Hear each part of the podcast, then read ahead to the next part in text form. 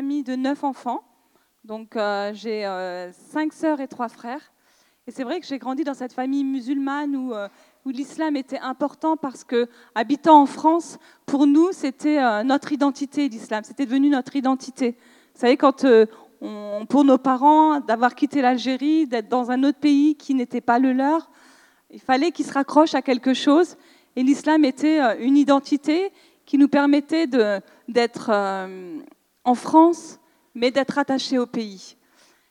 Et c'est à l'âge de 16 ans que j'ai entendu parler de Jésus pour la première fois au travers de ma sœur aînée, Yamina, qui s'est convertie, parce qu'une amie algérienne lui a partagé sa foi.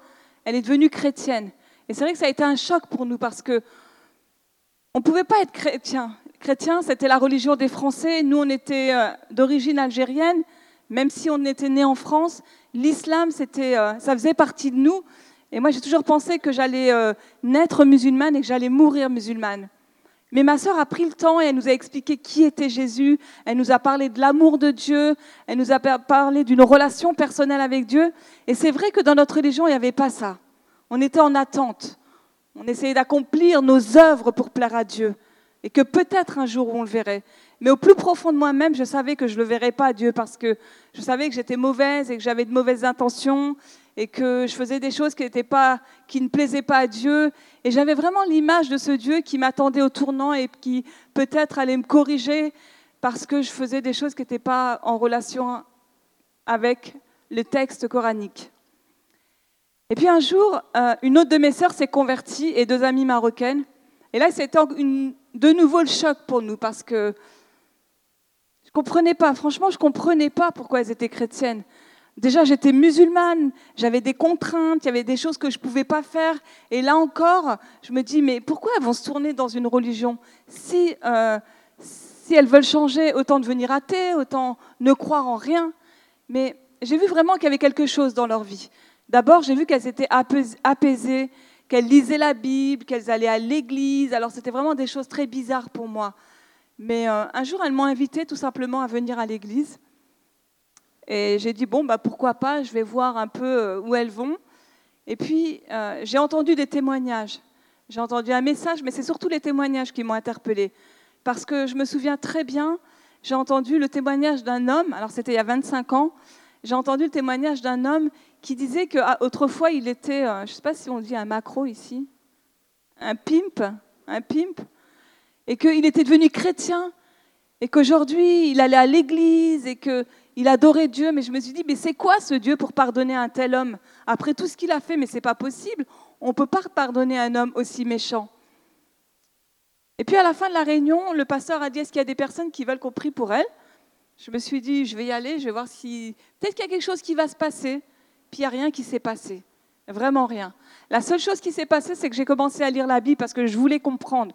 Je voulais comprendre pourquoi elles étaient chrétiennes, pourquoi elles priaient Jésus, pourquoi elles allaient à l'église. Et j'ai commencé à lire l'évangile et il y a des versets qui m'ont interpellée. D'abord, le premier verset qui m'a interpellée, c'est Venez à moi, vous tous qui êtes fatigués et chargés, et je vous donnerai du repos. Et c'est vrai que j'avais 19 ans et j'étais déjà fatiguée et chargée de la vie parce que cette vie, elle m'apportait pas grand-chose. Et puis, Jésus a dit aussi Je suis venu non pas pour les bien portants, mais pour les malades. Et encore une fois, moi, je me sentais malade dans ce monde. Je savais que je n'avais pas d'avenir, je ne voyais pas mon avenir. Au niveau scolaire, euh, je ne voyais pas grand-chose. Euh, j'étais euh, plus ou moins un échec scolaire puisque j'avais terminé, je ne sais pas comment on appelle ça ici, le secondaire. Mais je ne me voyais pas aller plus loin parce que, parce que je ne voulais pas passer ma vie à faire des études. Et puis, un jour, ma mère m'apprend qu'elle aussi, elle devient chrétienne. Elle a eu une vision de Jésus qui est venu dans sa chambre et qui lui a dit Je suis grand. Et en arabe, on dit, euh, vous savez, il y a une fameuse phrase, Allahu Akbar, quand on tue les gens, qui veut dire Dieu est grand. Et Jésus lui-même lui a dit Moi, je suis grand. Et ça l'a, choquée. Et elle est devenue chrétienne. Et ensuite, j'observais ces chrétiens autour de moi et je, je lisais le texte. Et puis j'ai été convaincue par l'amour de Dieu par l'amour de Jésus. J'ai compris qu'en fait, la seule possibilité pour moi d'être réconcilié avec Dieu, c'était d'accepter que Christ était mort à la croix et que je serais purifiée devant Dieu et qu'enfin je pourrais voir Dieu. Et que ce n'était pas mes œuvres qui allaient me sauver, mais que c'était le sang de Jésus. Et j'ai capitulé ou j'ai capoté, comme vous diriez ici. Et hum, j'ai commencé à lire la Bible, à, à aller à l'église, et je suis devenue très heureuse. Je suis tombée en amour avec Jésus. Ça a été vraiment quelqu'un de très important dans ma vie. Il est devenu tout pour moi. Parce que j'avais jamais entendu que Dieu était amour, j'avais jamais entendu qu'on pouvait avoir euh, cette relation avec lui. Et ça m'a tellement apporté et je suis devenue très heureuse. Mais en même temps, j'étais très triste. Parce que vous savez, vous rencontrez Jésus, imaginez, vous êtes dans une famille musulmane, vous rencontrez Jésus, et puis vous regardez autour de vous, vous voyez votre famille, vos amis, votre environnement, et vous vous dites, mais ces gens-là, finalement, ils sont perdus. Et pourtant, il y a des personnes dans cette communauté qui sont sincères, qui adorent Dieu, qui prient tout leur cœur, qui prient cinq fois par jour, qui font le ramadan, qui vont à la Mecque, et, que ces personnes ne verraient jamais Dieu. Et ça m'a rendu très triste. Et je me suis dit, c'est pas possible, il faut que j'annonce l'évangile à ces personnes.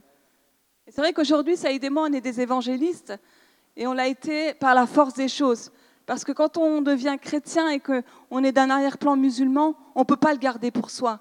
C'est comme si on est dans le désert et qu'on découvre une oasis, et qu'on découvre de l'eau, et qu'on va boire de cette eau, et que finalement on la garde pour soi. Et pour nous, c'était très important de partager cette, eau avec les personnes autour de nous. Et j'ai commencé à évangéliser les musulmans. Je me souviens, j'ai finalement repris mes études. Je suis allée euh, à l'Institut biblique en région parisienne. Alors j'étais baptiste à l'époque. Et puis j'ai rencontré Saïd qui lui était un pentecôtiste. Et je me souviens, c'est ma sœur qui me l'a présenté. Elle m'a dit, ouais, j'ai rencontré un gars, il a l'air bien, il serait pas mal pour toi. Et puis, je suis allée dans une réunion où il y avait des anciens musulmans et il donnait son témoignage. Et je me suis dit, effectivement, je crois qu'on irait bien ensemble parce que quand j'étais à, à l'Institut biblique, j'avais fait une prière au Seigneur. Alors moi, je suis d'origine algérienne, lui, il est d'origine marocaine. Et j'avais demandé au Seigneur de rencontrer euh, un, ancien musulman devenu chrétien, euh, d'origine marocaine, qui a grandi en France, et qui soit capable, qui, a le feu pour Jésus, et qui soit capable de prendre son sac à dos et d'aller faire du porte-à-porte -porte et de parler de Jésus. Et j'ai rencontré Saïd, et j'ai vu vraiment une personne en feu pour Jésus, quelqu'un qui avait envie de, le partager avec les autres. Le seul problème, c'est qu'il ne voulait pas aller vers les musulmans. Parce qu'il se dit, il n'aimait plus les musulmans. Il avait coupé avec les musulmans. Alors ce que j'ai fait, je l'ai invité à une campagne d'évangélisation. On n'était même pas fiancés. Et puis, euh, en ce temps-là, moi, je, donnais des formations avec une organisation aux anciens musulmans pour leur apprendre à être des disciples. Et j'étais sa, formatrice. Et je lui apprenais euh, des, des méthodes d'évangélisation pour les musulmans. Et je me souviens, il y avait ce verset qui, qu'il fallait qu'il apprenne par cœur, qui disait Dieu t'aime et a un plan merveilleux pour, pour ta vie. Et un jour, Saïd a dit Moi aussi, je t'aime et j'ai un plan merveilleux pour ta vie. Et puis ensemble, on a cheminé dans l'évangélisation parce que pour nous, c'était tellement important et ça l'est toujours aujourd'hui. On a fait du porte-à-porte, on a fait des campagnes d'évangélisation, on est allé de quartier sensible en quartier sensible. On a fait, euh, j'ai fait toutes les villes de France avec Saïd et d'autres chrétiens qui voulaient euh, euh, donner leur témoignage aux musulmans. Et puis, un jour, on s'est dit, bon, c'est bien, c'est bien de témoigner de sa foi, mais Dieu nous demande plus que ça. Il ne nous demande pas d'aller évangéliser, mais de faire des disciples. Donc on a commencé notre communauté à Paris avec d'anciens musulmans. Et puis aujourd'hui, on, a toujours cette communauté. Moi, je travaille parmi les femmes, donc euh, j'utilise la beauté, le bien-être pour prendre soin des femmes, musulmanes ou pas.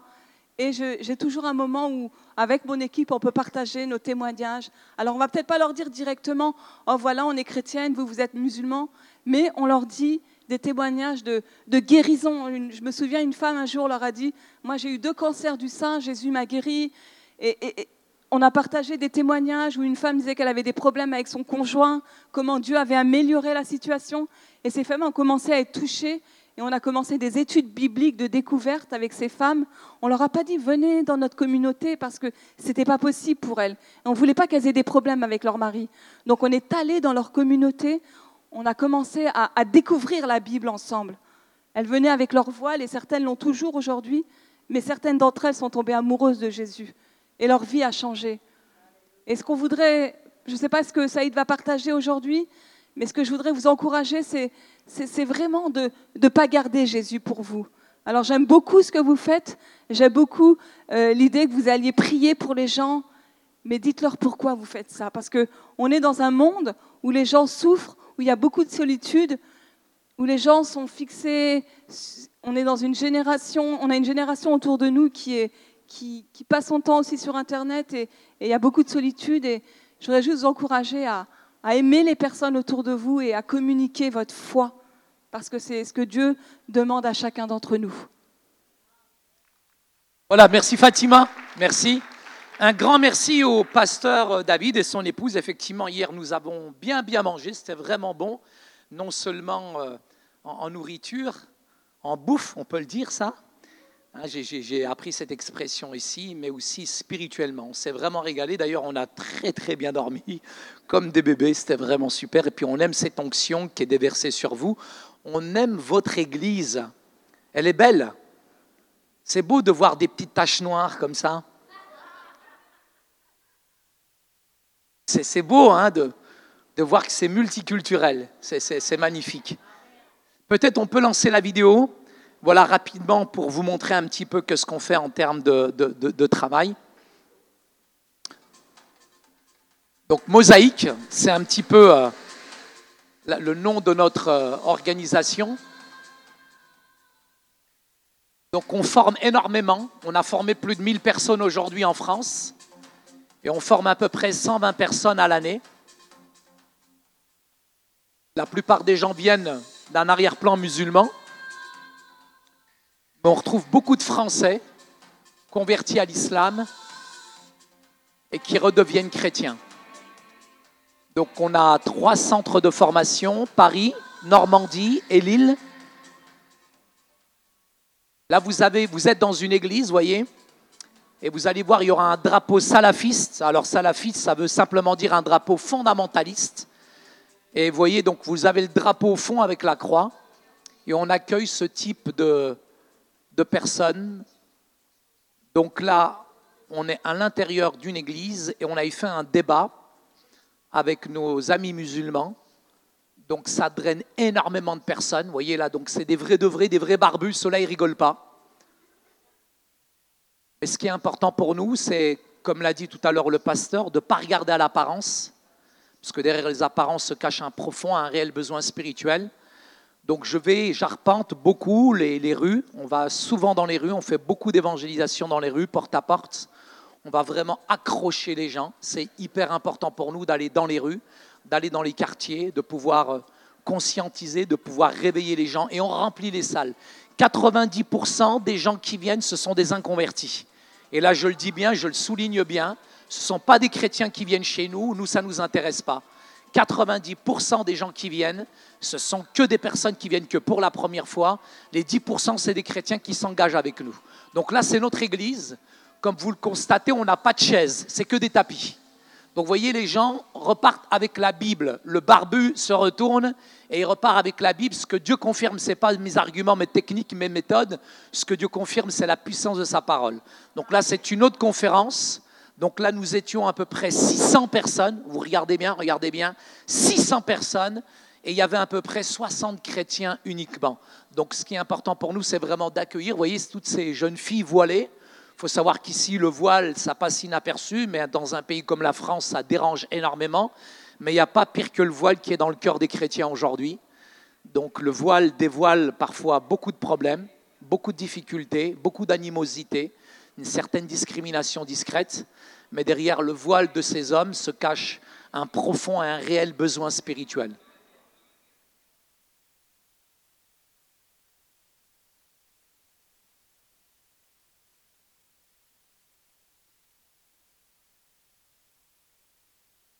juste augmenter un peu le son, si tu veux.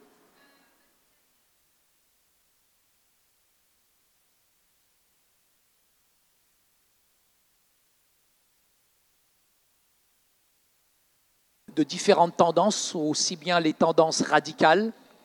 Donc là, entre autres, c'est une tendance, euh, je dirais, qui fait partie des extrémistes, on va dire des fondamentalistes. Mais pour nous, il est important aussi de toucher, d'influencer les gens qui, qui, sont, euh, je dirais, à la tête, je dirais, euh, de cette religion. C'est pour ça que là, j'ai invité le doyen d'une faculté islamique qui est venu d'Arabie saoudite. Il y a aussi un grand professeur qui est venu, qui est un spécialiste, euh, je dirais, des, des textes coraniques. On invite régulièrement aussi les politiques à ces conférences-là. Et c'est hyper important d'influencer toutes ces sphères de la société, les sphères politiques. Par exemple, cet homme que vous voyez avec le turban, à l'issue de cette conférence, on l'a raccompagné à l'aéroport de Charles de Gaulle et il nous a avoué, après le week-end, parce qu'on l'a reçu avec amour, il nous a dit comme ça, tu peux éteindre, merci, tu peux éteindre, merci. Donc il nous a dit comme ça, mais pour moi, c'est très difficile de continuer dans cette voie dans laquelle je ne suis plus convaincu. Donc à quel point la puissance de Dieu agit, c'est surtout dans l'attitude, c'est dans l'accueil, c'est dans l'hospitalité. Vous voyez, cette femme, Farida El-Shoubashi, c'est une femme qui est très importante en Égypte. Vous avez ici euh, le président de la Ligue des droits de l'homme, vous avez des politiques. En fait, ce type de conférence, j'en donne régulièrement. Vous voyez, vous avez une fille qui est voilée au milieu, là, avec un grand voile gris. Celle-ci a donné sa vie au Seigneur après la conférence que vous avez vue précédemment. Juste à l'issue de cette conférence, cette, cette fille a donné son, son cœur au Seigneur. Elle m'a dit si je garde le voile, parce que je suis dans un quartier sensible, c'est pour pouvoir témoigner encore autour de moi. Et elle m'a dit il y a d'autres filles qui ont accepté aussi Jésus et tu ne le sais pas. Donc là, je suis à l'intérieur d'une mosquée avec le grand imam de Drancy, Hassan Shelgoumi, avec la communauté juive et Israël, avec la communauté israélite et musulmane. Et là, vous voyez, donc là, il y a Lilian Thuram. Donc là, je vous expliquerai, je suis à la fac de médecine, on a été reçu aussi à l'Élysée avec mon épouse. Donc on essaie vraiment d'influencer tout ce monde politique, c'est très important.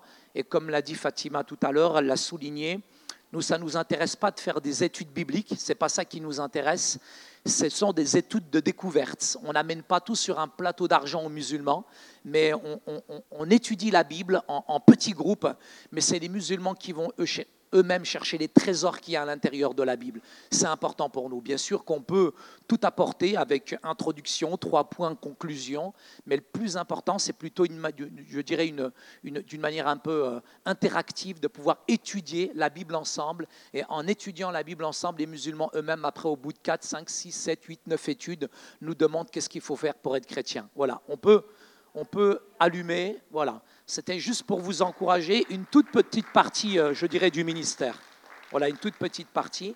J'aime quand même m'appuyer. Voilà, très heureux d'être avec vous ce soir. Merci encore, je dirais, au pasteur pour l'invitation. On est content d'être euh, ici euh, au Québec particulièrement. Ce n'est pas la première fois que nous venons ici dans votre beau pays, puisqu'on fait des émissions de télévision en fait d'ici, puisqu'on a toute une équipe de tournage. Et notre objectif, comme le disait tout à l'heure Fatima, c'est vraiment de pouvoir proclamer le message de l'Évangile avec force, avec conviction, avec autorité. Celui qui est en moi, celui, celui qui est en moi, celui qui vit en moi, il est beaucoup plus grand, il est beaucoup plus fort que celui qui est dans le monde. Mais il faut en être convaincu. Problème, c'est que souvent, nous vivons avec cette vérité, mais on fait comme si on ne l'avait pas.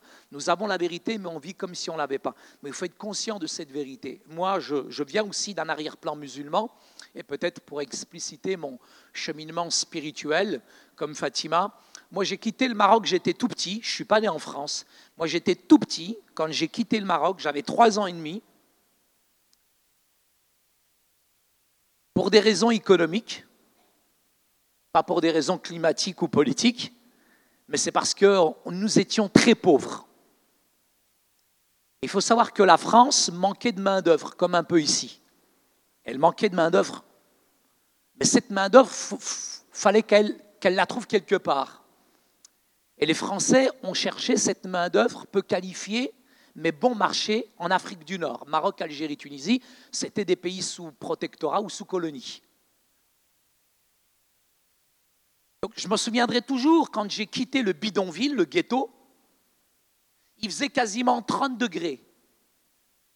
Et on arrive dans le nord-est de la France, un peu une région comme le Québec, on est passé de 30 à moins 20. C'était l'âge de glace. Ma mère, elle pelletait la neige en babouche. Ça a été un choc. Le problème, c'est qu'il n'y avait pas seulement les conditions climatiques qui étaient difficiles, aussi ce qui était le plus glacial, c'était le regard des gens. Les Français vraiment nous regardaient bizarrement. On avait vraiment l'impression qu'on venait d'une autre planète. Ma mère, elle est venue avec son voile euh, multicolore, sa grande djellaba, ses babouches jaunes fluorescentes de marque Nike. C'est vrai, on était bizarres, nous les Arabes. Mais, ce qui était violent, c'était vraiment le regard qui se posait sur nous. Souvent, le regard qui se posait sur nous, ce n'était pas un regard qui était positif, mais un regard accusateur, un regard désapprobateur, un regard qui nous faisait bien voir qu'on était d'ailleurs. Il y avait un truc blanc bizarre qui tombait du ciel. Je croyais que c'était du pain, c'était de la neige. Ce pays était vraiment étrange. Et quel est le réflexe pour un musulman quand il arrive dans un autre pays qui n'est pas le sien? Pour essayer, parce qu'on est complètement déstabilisé, on est dans une zone de turbulence, et pour essayer de protéger, de garder son identité, notre premier réflexe, a été de pratiquer notre religion, l'islam. Avec les cinq prières par jour. On est allé à la mosquée le vendredi faisait le ramadan. Et tout petit, j'ai pratiqué ma religion avec force, avec conviction, parce que j'aimais Dieu, j'aimais les choses de Dieu. J'avais pas besoin que mon père me dise Saïd va faire ta prière. Pour moi, c'était une manière de me protéger de cet Occident débauché. Puisque pour moi, finalement, l'Occident, c'est tout ce que je voyais à la télévision et ce n'était pas très joli. Tout petit, j'ai pratiqué l'islam. Parce que moi, l'islam, pour moi, c'était la plus belle religion qu'il y a dans le monde. Nous, les musulmans, nous ne sommes pas comme vous, les chrétiens. Vous, les chrétiens, vous mangez du cochon, du hallouf. Vous, les chrétiens, vous croyez en trois dieux. En plus, vous osez dire il est le Père, il est le Fils, il est le Saint-Esprit, les trois font un. Vous prenez Dieu presque pour un shampoing. C'était heurtant, c'était choquant. Le christianisme, pour moi, se résumait vraiment, j'en avais une très mauvaise conception, à tout ce que je voyais à la télévision, mais aussi avec votre doctrine.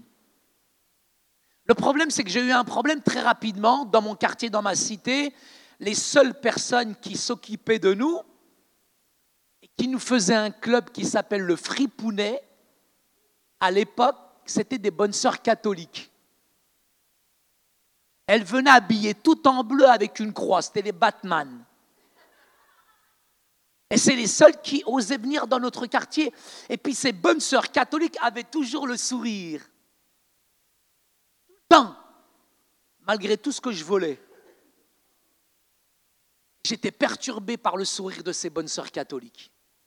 Et j'ai demandé à un de mes grands frères, parce qu'il connaît le Coran par cœur, je lui ai dit, mais ces bonnes sœurs catholiques qui viennent avec le sourire, qui prennent soin de nous, etc., mais, mais c'est quoi cette religion? Et mon grand frère me dit, mais ceux-là, ils vont aller droit en enfer. Et je lui dis, mais avec le sourire, elles vont y aller. Donc, si vous voulez, ça a été mon premier contact avec le christianisme.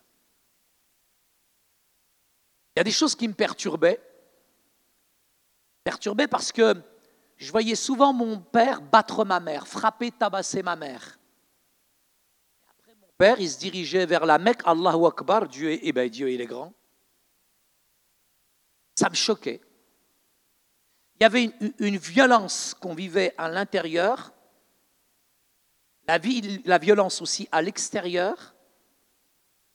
Cette violence, finalement, tout petit, elle est devenue ma vie, elle est devenue mon identité. Qu'est-ce que vous pensez que j'allais devenir? Violence à l'intérieur, violence à l'extérieur. Vous voulez que je devienne quoi? Charline Gals?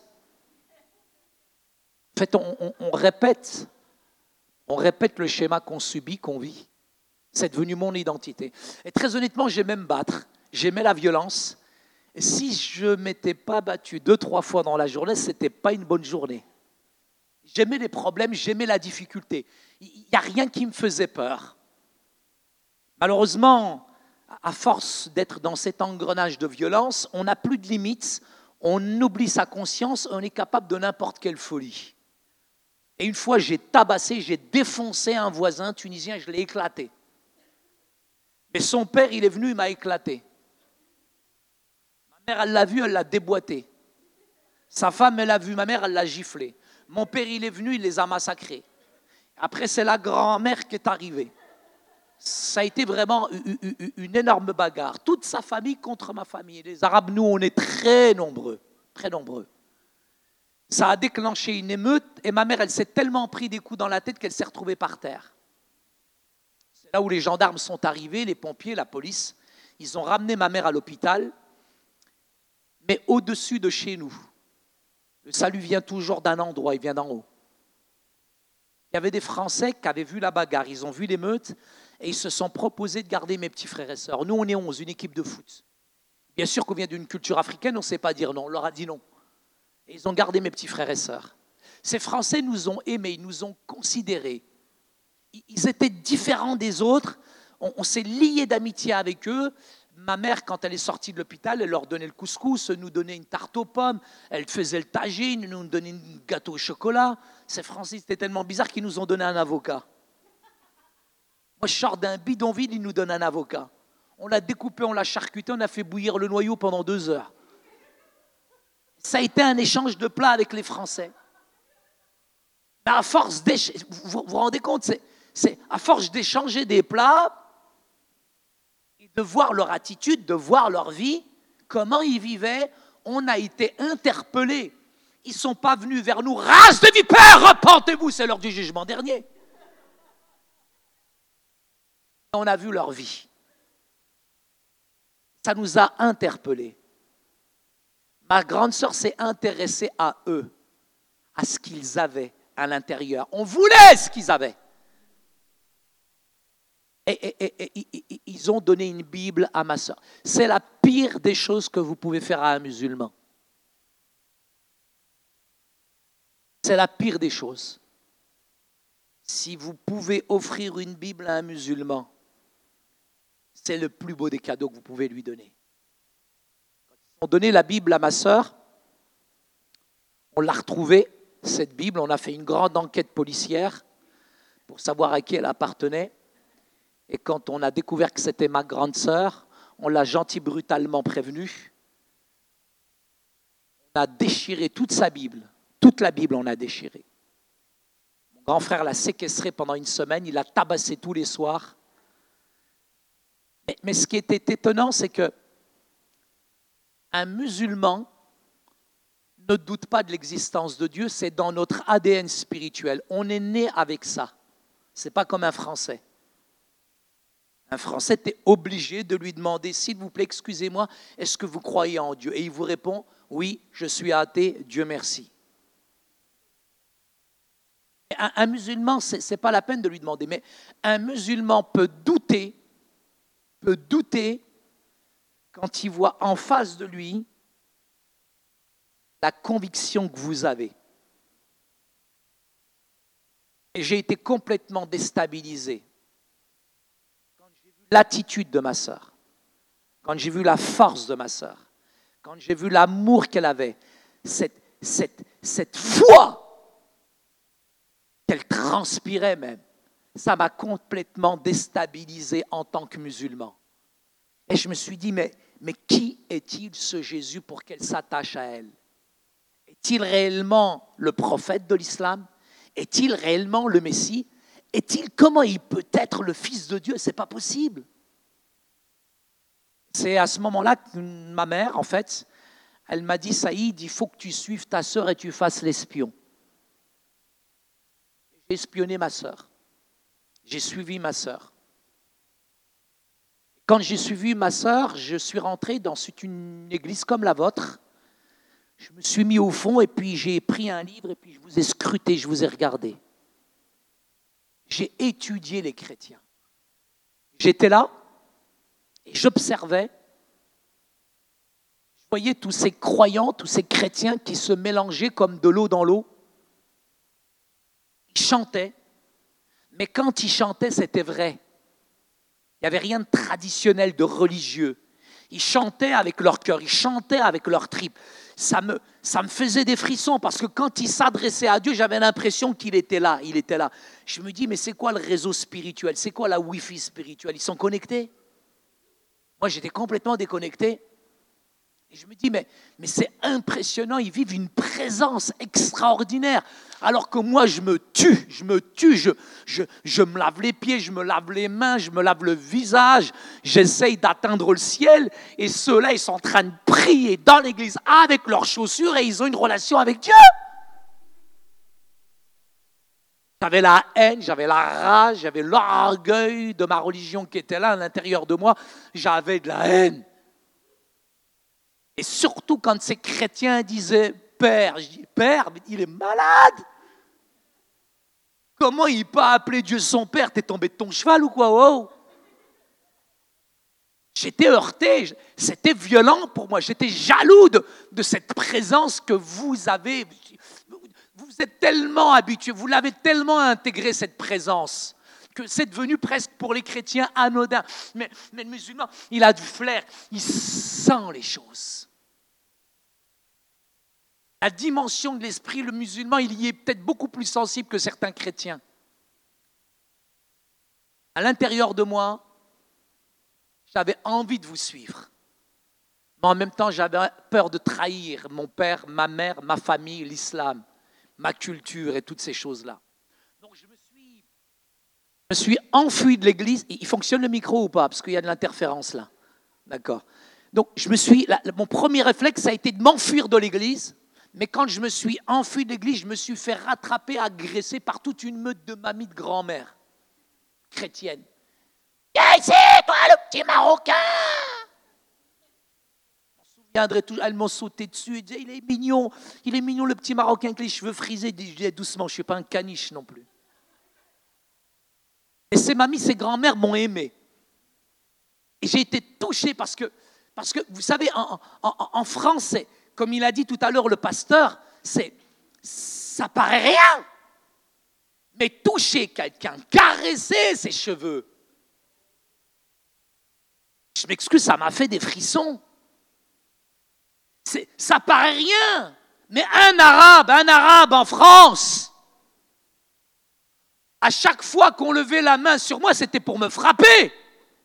Mais quand ces mamies m'ont touché, mais les cheveux bouclés, frisés, c'est comme si Jésus te touche.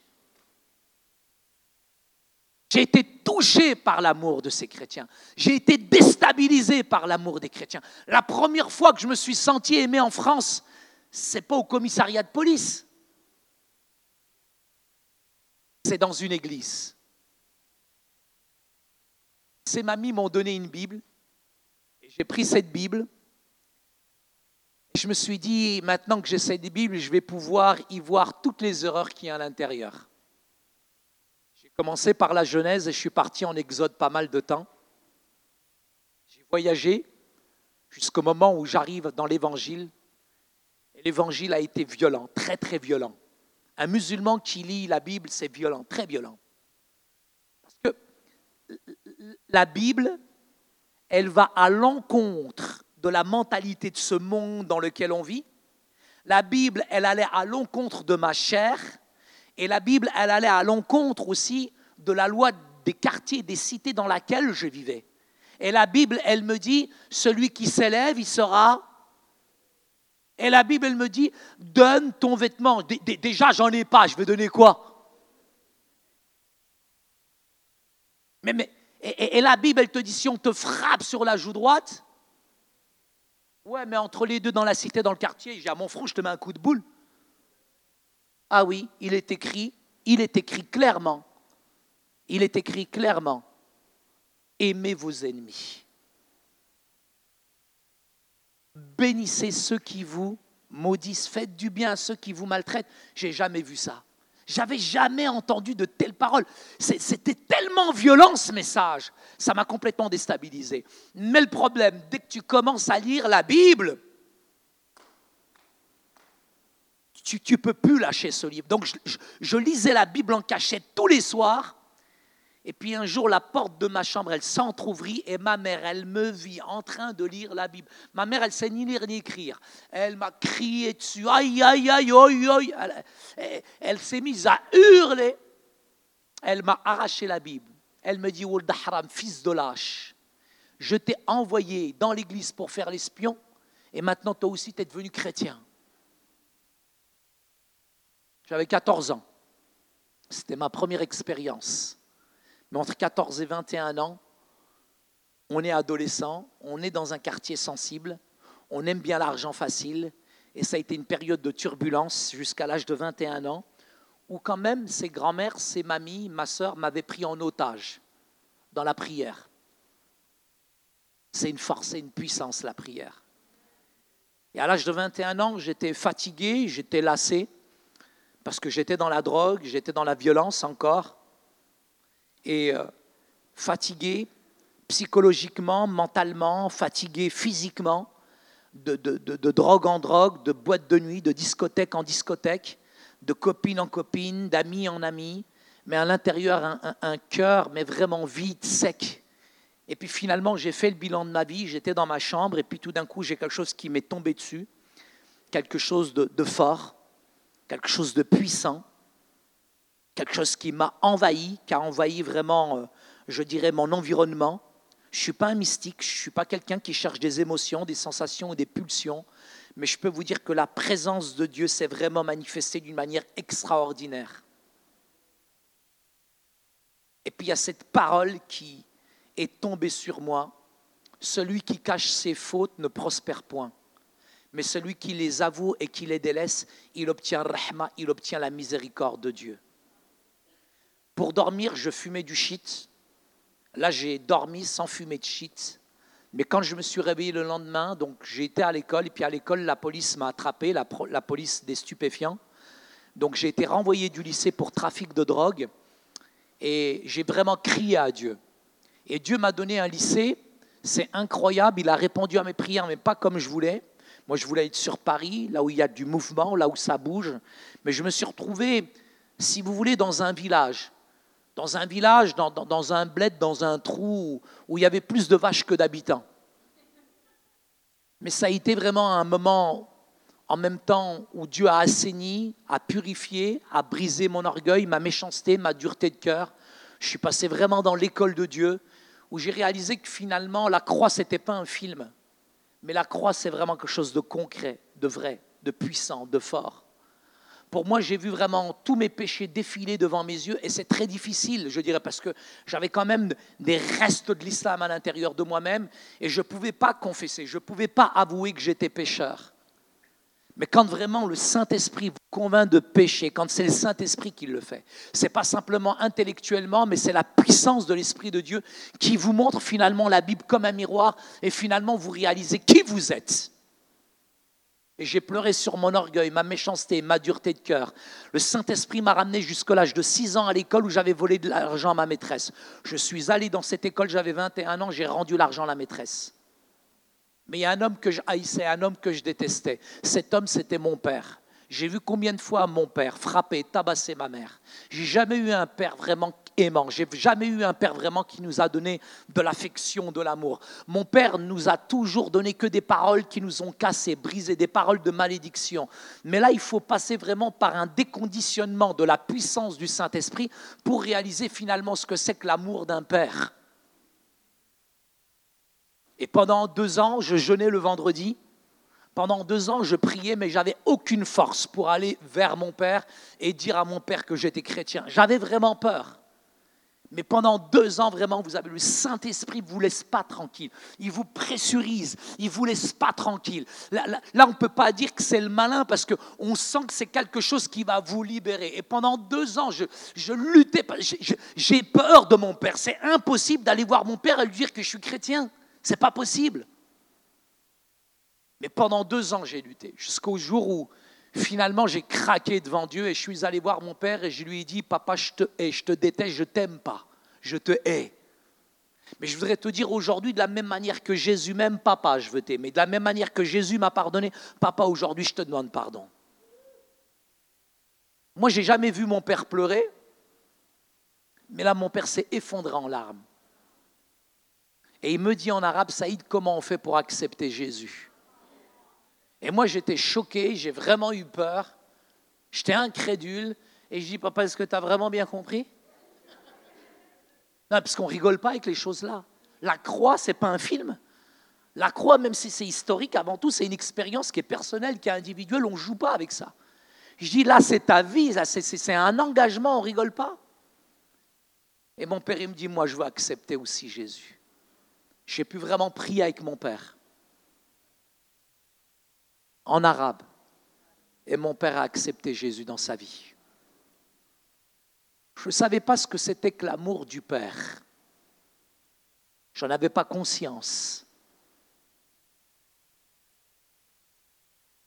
Mais il fallait vraiment que je passe par ce brisement pour que Dieu me fasse vraiment réaliser qui était là-haut. Nous avons un Père là-haut qui est venu ce soir renverser toutes les barrières sociales et religieuses. Et il nous invite tous à vivre comme des enfants du Père. Qu'on soit black, blanc ou beurre comme moi, ce que Dieu regarde avant tout, c'est le cœur. J'aime beaucoup, je dirais tout à l'heure, le pasteur a fait mention du fils prodigue. Je voudrais juste demander au monsieur de venir ici sur le devant. Auriez-vous l'aimabilité, la grandeur, la splendeur, la gentillesse de venir sur le devant? Merci. Voilà ici, juste là. Excellent. Ça, c'est une image que j'aimerais vraiment vous montrer, vous laisser pour terminer. Je vais demander au jeune homme de venir ici. Jeune homme là? Ouais, toi aussi, ici. Merci. Juste ici, là, là, là. N'aie pas peur, t'inquiète pas, reste tranquille, reste calme. C'est fou euh, euh, à quel point on, est parfois comme des mendiants spirituels, alors que nous avons tout reçu de la part de Dieu. Un homme avait deux fils, nous dit le texte. C'est le plus jeune qui demande la part d'héritage, mais il s'en va. Mais il revient, arrive à un moment, et le père, il est là. Un père qui a toujours les bras ouverts. Un père qui a toujours les bras tendus vers nous. Mais il y a tellement de cassures, de brisures. Il y a tellement parfois d'incompréhension, même au niveau théologique. On peut nous parler de la seigneurie de Jésus, mais la paternité du Père, qu'est-ce qu'elle signifie réellement? Et parfois, il faut vraiment un déconditionnement de la puissance du Saint-Esprit pour réaliser ce que c'est que l'amour de Dieu. Et je crois qu'un des plus beaux exemples dans la Bible que j'ai jamais lu de ma vie, c'est quand le Père a vu son Fils. Et le texte nous dit qu'il était ému de compassion. Alors que le jeune homme se lève, il va vers son père. Son père le voit, mais, il t'a vu, il te voit dans ta détresse, il te voit dans des difficultés, il te voit finalement dans tes problèmes, il te voit dans toutes ces choses-là. Le Seigneur te voit, il est plein de compassion, il est plein d'amour. Il est ému de compassion jusqu'aux entrailles. Et il court dans la direction du... Stop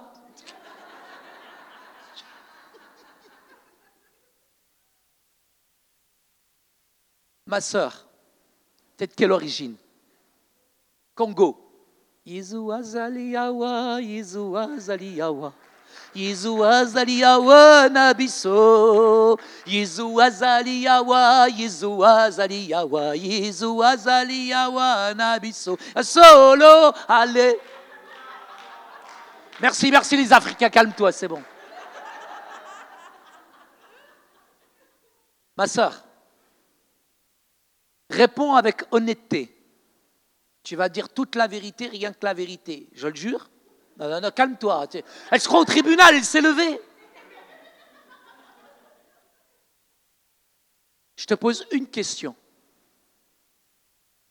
Est-ce que tu as déjà vu ton père courir? C'est une question qu'on peut poser aux Africains. Un père dans notre culture sémite orientale. J'ai un ami africain qui est arrivé à Paris. Quand il est arrivé à Paris, il est arrivé dans le métro. Quand il est arrivé dans le métro, Il a vu les Parisiens en train de courir. Quand il a vu les Parisiens en train de courir, il a été pris de panique, il a commencé à courir avec eux. Il leur dit Hey, les Parisiens, pourquoi vous courez? Les Parisiens lui disent Mais pour aller au travail?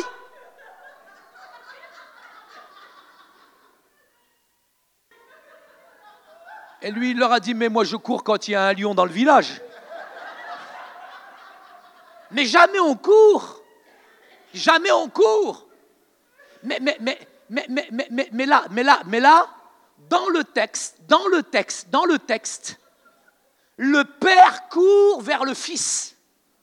Je ne sais pas si vous réalisez, déplaçons la puissance de la parole de Dieu dans un contexte sémite oriental. Attention, Jésus n'est pas né à la Maison Blanche, son père, c'est pas Obama.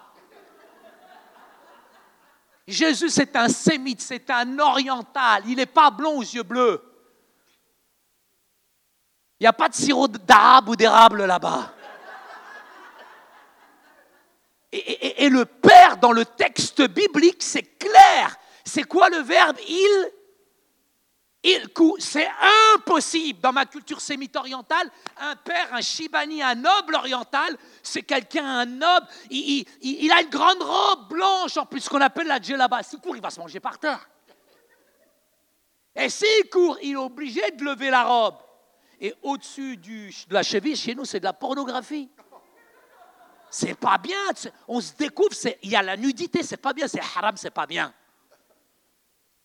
Mais là, vous avez dans le texte biblique, même si vous, vous faites pas attention, moi, ça me choque. J'ai fermé la Bible, je n'étais pas d'accord la première fois que j'ai lu le texte. Et le Père nous dit le texte, il court à la rencontre de son Fils. Attention, toi, déjà, tu n'es pas là avec le sourire, hein, avec tout ce que tu as fait comme bêtise. Toi, tu es comme ça, tu as peur. Hein? Désespération.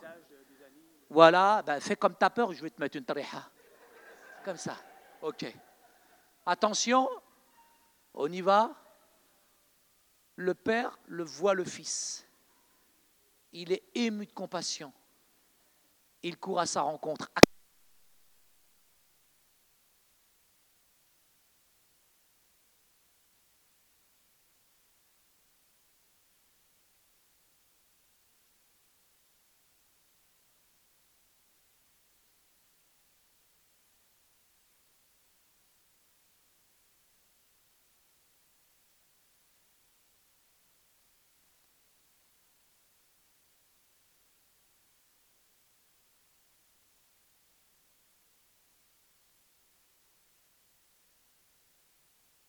Say, bravo. Là, juste, je voudrais vous dire, moi, je ne suis pas d'accord. Vraiment pas d'accord. Monsieur, vous avez couru, ok. On aurait dit qu'il fait de la danse classique. Et il est arrivé ici, il est arrivé ici, le pasteur nous l'a décrit tout à l'heure, il était constipé, gelé. Tu peux venir, toi? Bien, ouais. Mets-toi de côté, là. Mets-toi là, là, là, là, à côté. Toi, tu te mets là. Mets-toi là. Ma mère, une semaine que je ne l'ai pas appelé, je ne l'ai pas sonné, je ne lui ai pas téléphoné. Une semaine, c'est rien. Je téléphone, ring, elle a un téléphone iPhone 7 au bled au Maroc, qui sont déjà sortis. Elle sait que c'est moi. Elle a son point est sorti du iPhone 7. Boum, elle dit Ah c'est seulement maintenant que tu téléphones. La dernière fois, ma mère, un mois que je ne l'ai pas vue. T'imagines ma mère? Une maman rebeu, une maman marocaine, orientale. Un mois que je ne l'ai pas vue, ma mère. J'arrive là où je suis. Et ma mère, elle me voit de loin, elle s'est jetée sur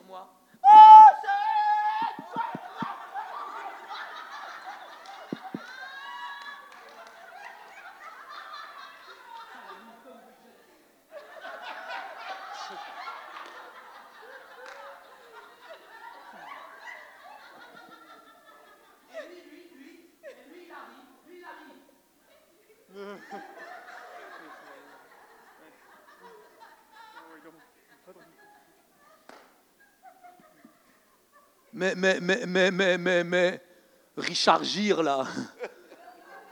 Montre ton affection, montre ton amour, montre ta compassion. C'est pas la petite bise parisienne. Il l'embrassa longuement. Il l'embrassa longuement. Vous avez vu comment on est constipé? Vous avez vu comment on est gelé? On vit comme avec le climat presque. Montre ton amour, montre ton affection. On, a un père qui est plein d'amour, qui est plein d'affection, qui va l'embrasser. Vas-y, t'en veux un quart, toi, vas-y, va t'asseoir, wesh. Quel manque d'affection, quoi. T'es marié ou pas? J'ai un cousin au Maroc qui veut la carte green, il veut des papiers. On recommence ça? On recommence ça? Voilà, moi, moi, moi, moi, je suis toujours prêt. Ça à vous à savoir si vous êtes prêt. Toi, t'es prêt, beau gosse? Ok.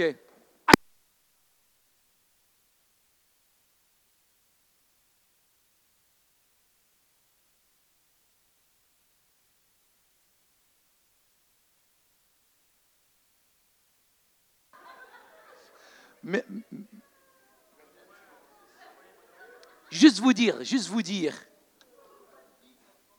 Oui, ils font pas de bis, c'est vraiment c'est bizarre. Hein. Ils sont pas sémites orientales. Hein.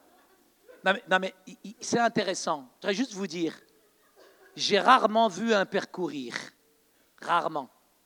Un père chez nous, ça court pas mais vous avez vu la tendresse du Père, l'affection du Père, l'amour du Père. Peu importe ce que les gens pensent et disent à l'égard de son Fils, peu importe les critiques, peu importe les jugements, le Père il aime, le Fils il aime son Fils. Et le Père va dépasser les jugements, les critiques, tout ce que vous dites. Il s'en fiche du téléphone arabe qui est jamais en panne dans nos quartiers.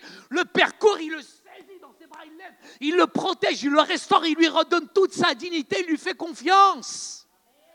Si les hommes ne te font pas confiance, le Père te fait confiance. Il est plein de tendresse, il est plein de sollicitude. J'ai jamais vu un père courir, mais j'ai vu Dieu déchirer son corps, prendre le cœur et jeter le Fils sur cette terre parce qu'il nous a aimés. Il t'a accepté, il t'a pris tel que tu es. Il est plein d'amour, il est plein de compassion. J'ai jamais vu un tel amour que celui de Jésus. Le Père se manifeste, il s'incarne, il se fait chair parce qu'il aime cette humanité. Il est venu dans la misère humaine. Et ça, c'est la puissance de ce Dieu qui s'incarne. Quand le Père qui est tout-puissant met au service de sa puissance son amour, son amour qui bat pour le Fils, là, il dépasse et il va vers le Fils qu'il aime. Ça, c'est un véritable Père. Je vous laisse avec cette image-là et que vous puissiez vous endormir avec cette violence du Père, l'amour du Père qui est violent, mais un amour qui est vrai. Merci, tu joues bien, ma parole, tu m'as impressionné. un vrai père. Un vrai père. Merci, jeune homme. Seigneur vous bénisse abondamment. On frappe pas les. Fatima, on frappe pas les gens ici. Ah non, ça c'est normal, c'est culturel. Et encore, je me suis maintenu ce soir. Normalement, j'aurais été doublement pire, mais ma femme canalise. Merci beaucoup, pasteur, en tout cas, pour votre gentillesse, pour votre amour et merci de prier pour ce monde musulman. Vous en avez au Québec. Et si vous envoyez au centre-ville, courez, jetez-vous sur eux. Soyez plein d'amour, plein d'affection. Et que Dieu fasse tomber les préjugés, les stéréotypes, les clichés que nous envoient les télévisions, etc.